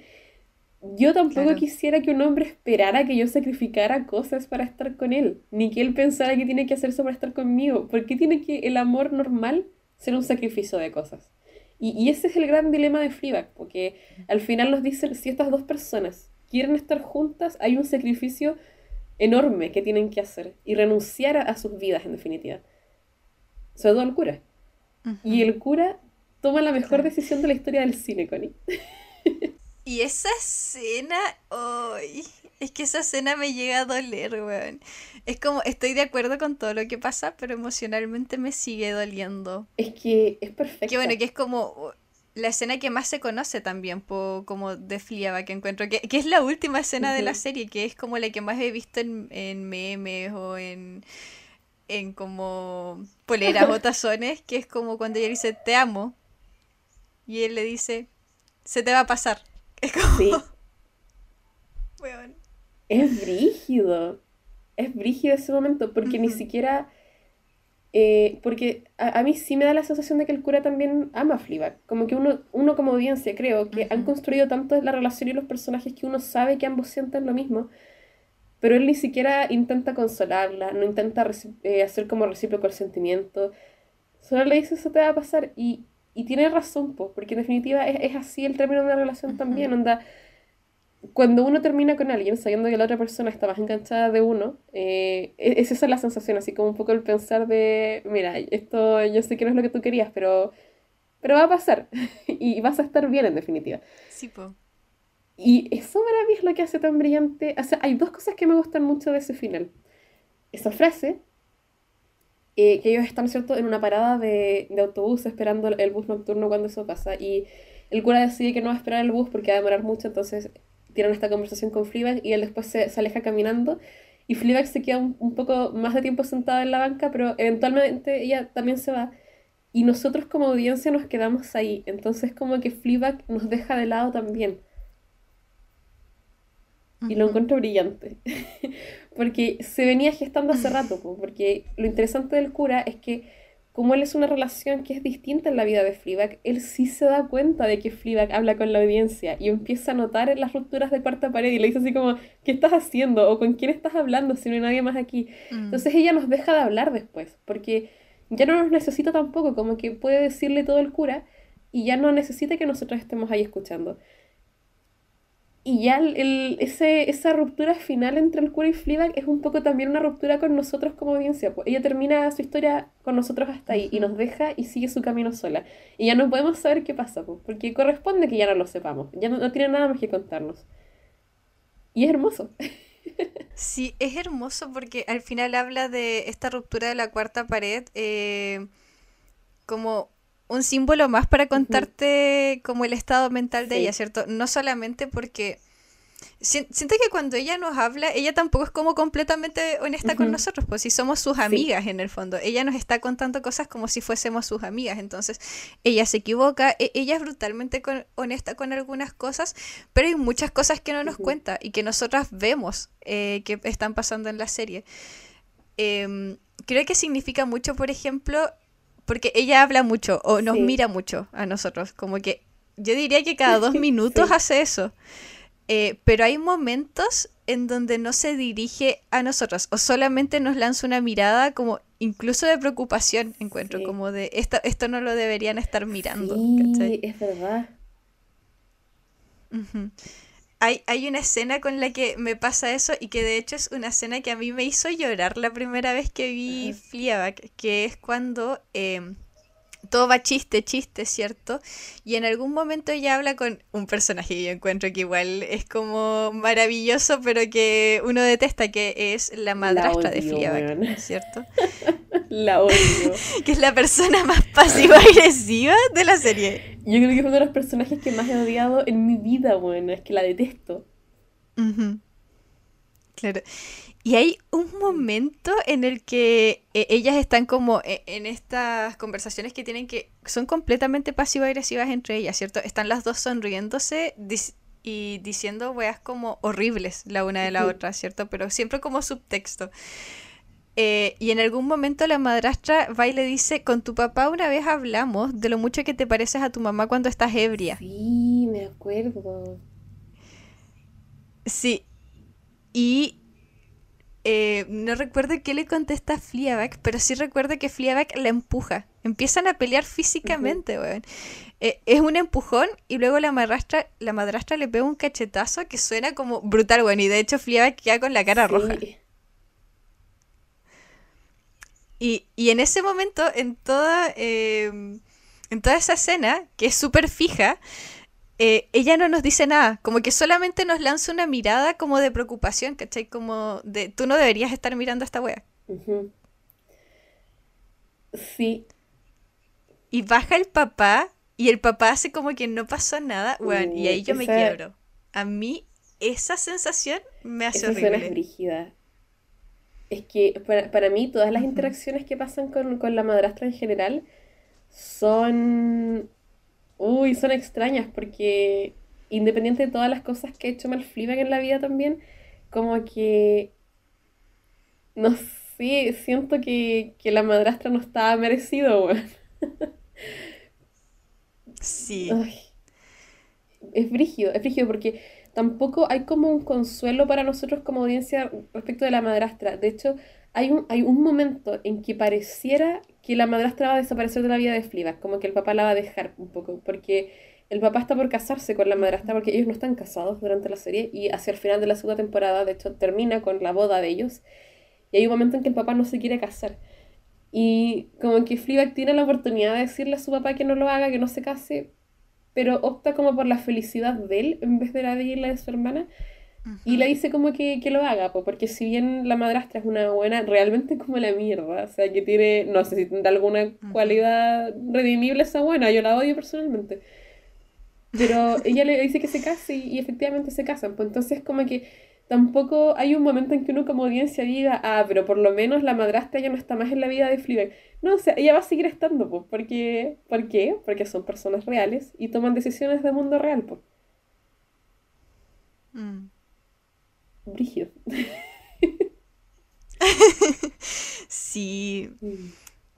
Bueno, y en todo caso aplaudo el personaje porque siento que está muy bien hecho. O sea, a mí me pasa que tú dices, claro, es una persona real. A mí me recuerda a personas reales. A mí me recuerda a o sea, yo recuerdo haber tenido esa sensación con alguna gente, como esta persona me está tratando horrible con una sonrisa en la cara, ¿cachai? Ah, está haciendo cosas intencionalmente para herirme mientras sonríe, nadie le va a parar el carro y yo tampoco puedo, ¿cachai? Eh, de hecho, es como, o sea, no sé si decir que la madrastra es la, villana de la serie, porque no hay, siento que son solo personas que conviven, pero sin ser una, una villana, creo que es una de las personas más maléficas que he visto en una serie solo por el hecho de esa sensación que es tan real y que cuando tú la ves y la ves interactuar con Fleabag y su hermana, tú conoces a gente así y sabes lo que Fleabag está sintiendo y te lo, te lo transmite como audiencia.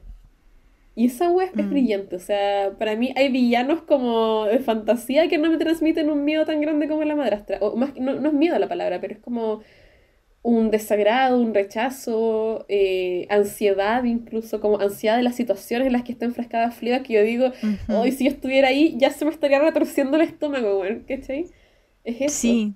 Sí, pero uno es realista y uno sabe, por ejemplo, que. Eh, porque uno podría decir, ya, pero que se salga de ahí, ¿cierto? Que le pare el carro. Y uno igual es realista y sabe por qué ella no puede. Exacto. Uno entiende que, aunque Fleabag sea como muy directa en algunas cosas, ella no puede hacer eso.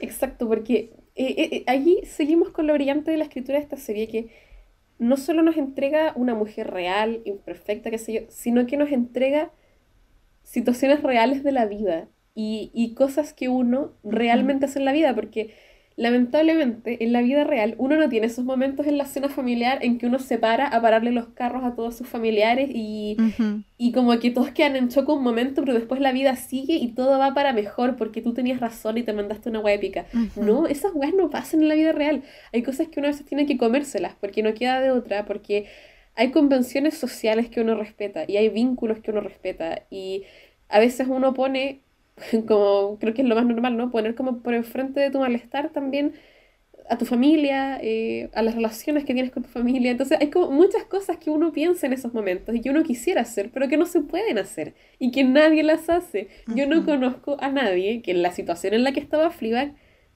haya efectivamente eh, dejado la cagada y le haya parado los carros a la madrastra. Nadie hace eso, bueno. Y cualquier persona que diga que lo haría no lo ha vivido. Claro, porque incluso cuando ella tiene como la intención de pararle los carros, que es con este empujón que le da, ¿cierto? Porque no es capaz, de decir ni una palabra en ese momento frente a la weá que le está diciendo esta mujer, ¿cachai? No es capaz. Esta persona que nos cuenta chistes a cada rato, esta persona que sale con respuestas como súper ingeniosas, en ese momento no es capaz de decir nada, ¿cachai? Porque están tocando algo que es súper profundo, que es como la memoria de su mamá que falleció, po. Exacto. Eh, y lo único que tiene es empujarla. Exacto, solo puede hacer eso, pero incluso es que también hay toda una cosa porque la madrastra es hoy día la persona que ocupa en definitiva. El, el lugar que antes ocupaba su mamá es la vida de su papá. Entonces no es tan fácil como llegar y mandarla a la mierda y nunca más eh, acercarse a la madrastra. Pues no, no puede tampoco. Porque eso implicaría no ver más a su papá, por ejemplo. Y que su papá sí es una figura importante en su vida. Entonces hay, hay como muchas cosas de, de, por medio. O sea, no sé, yo pienso que las personas que en algún momento de nuestra vida tuvimos una madrastra eh, que parecía la de Cenicienta, porque fue mi caso, bueno, eh, sabemos lo que se siente esa weá y es súper, súper complejo. No sé, brillante escritura de Phoebe, no, no me canso de decirlo. Ojalá alguna vez yo pueda conocer a esa mujer para darle las gracias por, por hacer cinematografía de mi trauma claro. de manera tan realista y bien representada, de todos mis traumas. Sí, ahora que mencionaste eso, bueno, yo igual sido una persona de que nunca les he dicho madrastra, pero mi papá sí ha tenido parejas, ¿cierto? Que no han sido mi mamá. Eh, y esta situación como de, claro, eh, una, uno es la hija, ¿cierto? Y está como en una edad súper formativa como la adolescencia, por ejemplo, pasando a la adultez. Y, y claro, de repente te hacen chistes que son súper pasivo-agresivos. Eh, y tenéis que hacerte la weona, pues. ¿Qué, ¿Qué, es lo que hace el papá de Fleabag en esta situación? O sea, todos nos hacemos los weones porque no hay otra forma de continuar, ¿cachai? Exacto. E, es eso. Es eso, porque en definitiva lidiar con la situación causaría un impasse en las relaciones familiares. Y, uh -huh. y es lógico, entonces como que esperar otra cosa sería tan ficticio. Solamente podría pasar en una serie. Pero Fleabag jamás te da esa satisfacción. Fleabag nunca hace las cosas que una serie debería hacer. Uh -huh. Yo tengo una duda, Connie, porque vi que Fleabag en definitiva es como todo lo que las mujeres soñamos y necesitamos en nuestra vida, todo lo que nos pasa representado de manera real. Eh, ¿Hay alguien que está haciendo esto por los hombres? ¿Dónde están los hombres normales en el cine? Porque yo nunca he conocido a Thor, por decirte, en la vida real. Entonces quiero saber dónde están, bueno, las representaciones masculinas reales.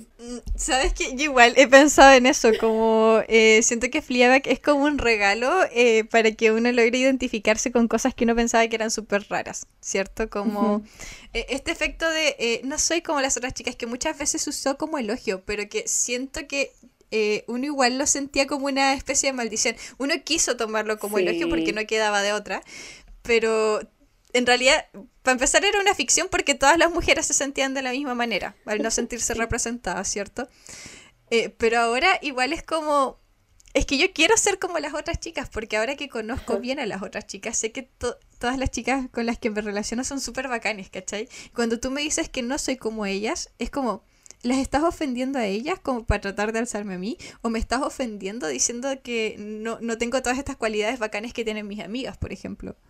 Exacto, y no sé cuál de las dos weas es más tóxica, bueno, pero uh -huh. es brígido porque uno igual que se creció con eso, ¿cachai? Eh, yo por lo menos, a mí me caían mal las niñas que eran las otras niñas, ¿cachai? Uh -huh. Las niñas que yo percibía como estereotipo, como personas incluso tontas, hiperfemeninas, muy convencionales, uh -huh. como hueona básica, como diría uno, ¿cachai? Y eh, por mucho tiempo de, bueno, yo era chica también, pues, o sea, yo estoy hablando, yo pienso que hasta los 16 años yo diría que yo firmemente me sentía como una mujer profundamente distinta a las otras chicas uh -huh. y que las otras chicas no tenían nada que ver conmigo y que lo bacán de mí era que yo no era como las otras. Pero después uno mira en retrospectiva y claro, obviamente ahí también había un deseo de querer pertenecer, de que ojalá las otras chicas quisieran ser amigas de una niña como yo, pero mm. yo sentía que no iban a querer, pues, porque yo era muy distinta, por ejemplo. Entonces también como que esas cosas me alienaron y probablemente me privaron de muchas amigas que pude haber tenido en mi adolescencia. Bueno. Y, y volviendo a la pregunta que tú dices, ¿quién está haciendo este trabajo por los hombres? Porque uno en el fondo es como ya, con Fleabag descubres como todas esas cosas, todas esas cualidades que no son queribles, ¿cierto? Pero que están representadas de una manera, eh, no diría positiva, pero al fin como neutra acá, ¿cachai? Es como, esto es lo que es nomás, ¿cachai? Sí. Eh, y logras identificarte con eso y darte cuenta de que hay toda una generación que se identifica con eso. Uh -huh. eh, ¿quién está haciendo eso por los hombres? Como quién, quién les está diciendo que aquellas cosas raras que sienten están bien. Sí, porque, bueno, igual yo pienso que ahí se produce una cosa rara, porque en definitiva el entretenimiento desde tiempos inmemoriales estuvo dominado, escrito así como primordialmente por hombres, ¿cachai? Y por representaciones que son fantasías masculinas, como el hombre fuerte, o el hombre que es inteligente y consigue a la chica, o el hombre de plata que consigue a la chica, o el nerd que quizás no consigue a la chica, pero tiene unas amistades masculinas súper particulares. Como que todas estas representaciones de hombres igual apelan a un hombre ficticio que, a ver, que yo como mujer no sé si existe, porque yo no, o sea, he conocido a algunos hombres que yo de repente digo, no, no puede ser que este weón sea efectivamente así, porque nadie, nadie puede ser así en la vida, pero me, ha pasado. Eh, pero siento que, los hombres quizás sí se sienten como representados por esos hombres, que son escritos por hombres finalmente. Eh, quizás incluso se sienten más representados por esos que por los hombres que escribimos las mujeres, que los hacemos para nosotras. Entonces me, pregunto, ¿qué, ¿qué, pasa ahí? O sea, yo no sé si los hombres sienten como una suerte de disforia casi, así como una desconexión total respecto de la representación masculina, que hay muchos, hay muchos hombres en el entretenimiento. Pero se dan cuenta, hombres, que no son ellos. Que ustedes no son ellos. ¿Cierto? ¿O no? Porque yo desde muy chica me di cuenta que no era Bridget Jones. Aunque encontré que era una mujer real, no era yo, no era como yo, ¿cachai? Porque a mí me faltaba esa ternura y esas buenas intenciones, por ejemplo. Y sus deseos también. Yo por lo menos nunca me sentí representada en su deseo de que Hugh Grant la pescara, por ejemplo.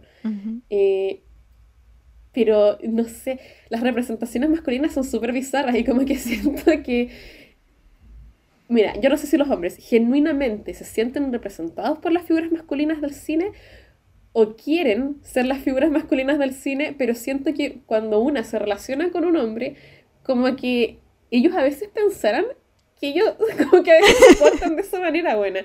Y es como, ¿en qué película crees tú que estás, buena? Mira, estoy pensando en dos hombres o personajes que sí se me hace que podrían ser como hombres muy reales. Eh, el primero es Bo Burnham, eh, en Inside, por ejemplo, en el especial que tiene en ah, Netflix. Sí. Bo es el Fleabag de los hombres, buena. Espero. Espero. Sí, porque también es un poco mi hombre soñado. También, sí, me pasa que cuando vi Inside dije, oh, yo podría sanarlo. Smash. Smash.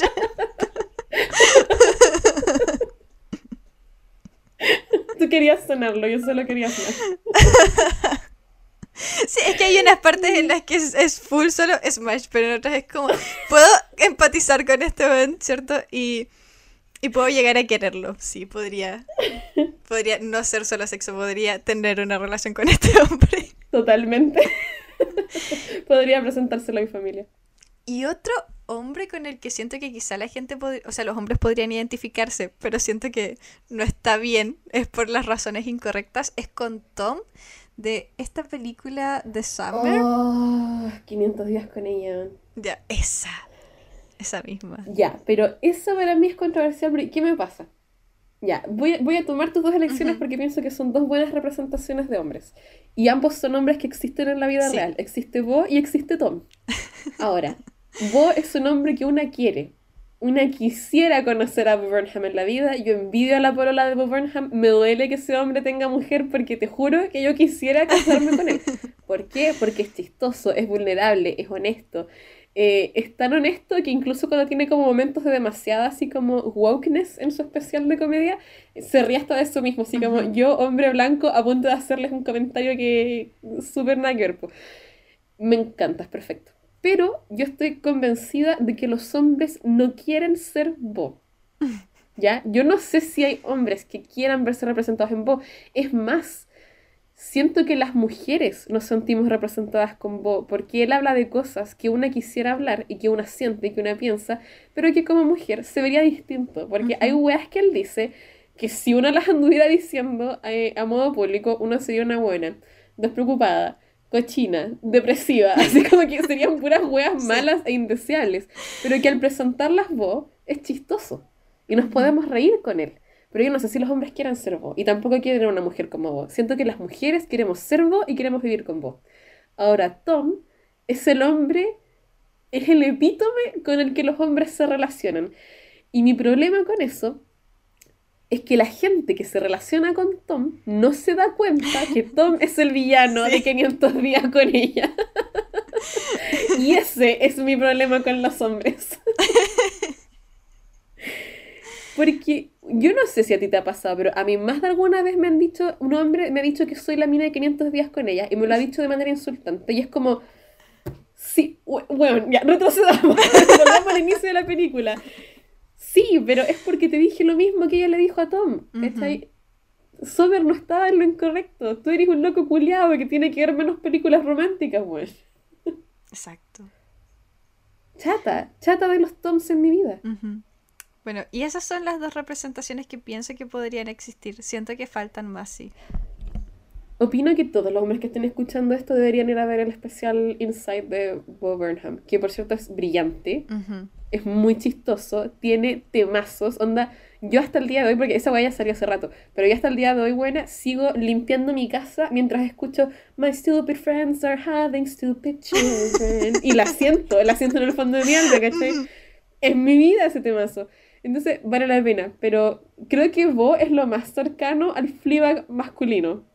No sé si hay otra representación más cercana que esa, la verdad. Y si es que hay, por favor, por favor, alguien coméntela, alguien díganos, mándenos un mensaje, un, hagan una cuenta anónima y díganos si quieren, no sé, lo que sea, pero si es que existe el Fleabag masculino, quiero verlo. Porque te apuesto, Connie, que si yo encontrara el Fleabag masculino y lo viera, sería como inmediatamente Smash. Yo me enamoraría de eso. Totalmente. Pero, te das cuenta de, lo que hemos hablado, de que eh, no es atractiva para los hombres porque al menos a la gente, a, la que, a los hombres a los que yo les he mostrado Fleabag, no les parece ella atractiva.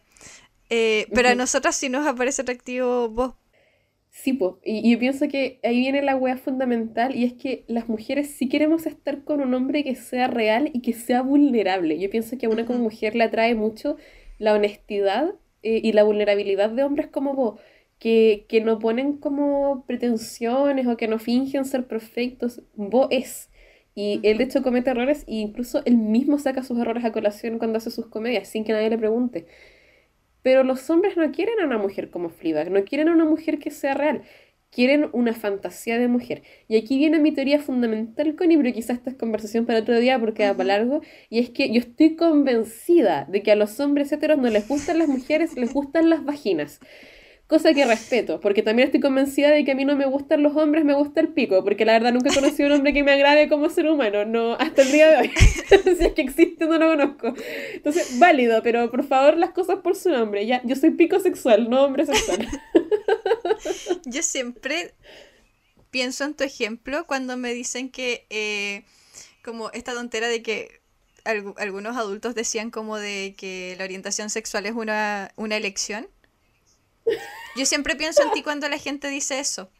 Pero yo digo, si la Chopi pudiese elegir, jamás elegiría estar enamorada de un hombre. Jamás. Jamás. Bueno, antes de cerrar el tema de, de Fleabag, eh, me acordé de una cosa que una vez tú me mencionaste que igual lo encuentro como súper bonito de la serie y creo que no tocamos, que tiene que ver como con la cámara, como con la cantidad de cortes que se hacen en cada escena. Ay, sí, me interesa muchísimo. Me interesa muchísimo porque para la gente que no sepa, ya, yo...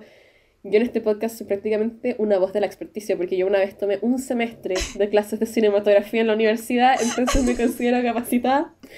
Eh, hice un PowerPoint súper bueno que el profe me lo pidió después, así que esas son mis credenciales, tengo credenciales para opinar.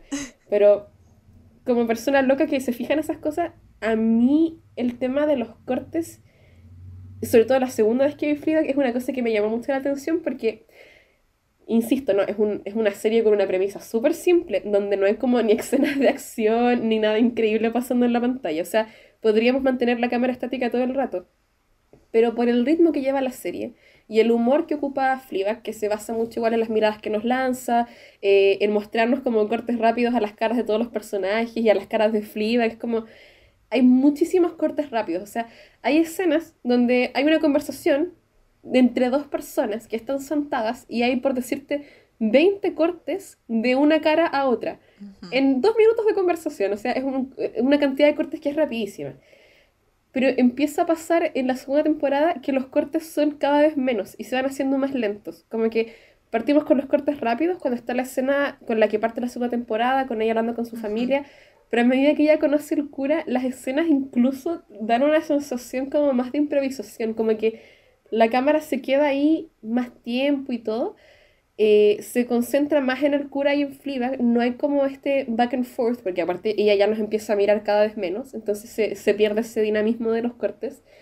Y ya la escena final son como cinco minutos en que la cámara se queda fija en una misma posición y estamos solamente mirando a estas dos personas sentadas en la banca esperando el autobús y terminan su relación y nos quedamos ahí y no hay ningún corte prácticamente. Es es súper potente el efecto Connie.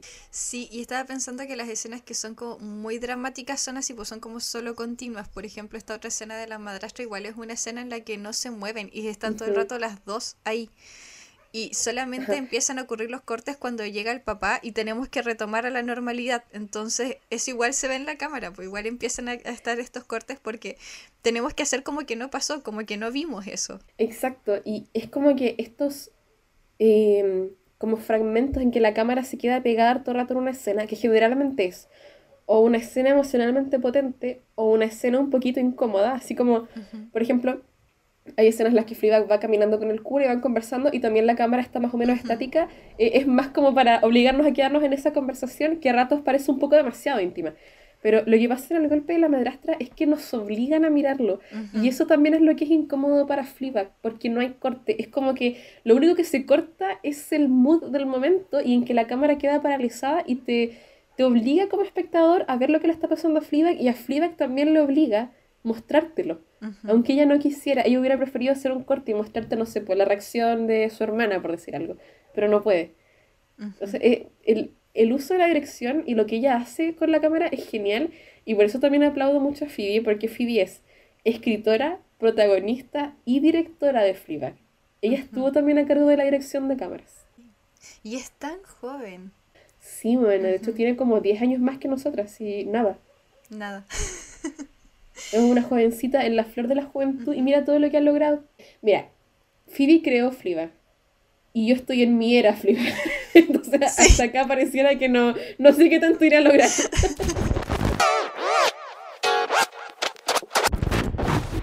Bueno, Chopi, no sé si te parece que dejemos hasta acá el tema de Fleabag. Eh, creo que igual hay como caleta que no revelamos de la serie y por si igual quieren sorprenderse, si es que llegaron acá como a costa de los spoilers y todo, eh, igual pueden verla porque siento que todas las escenas, o sea, yo me reía con cada escena, yo me reía a cada rato, excepto en esas escenas que como mencionamos eran como, ya, aquí hay que hacer una pausa porque esto es dramático.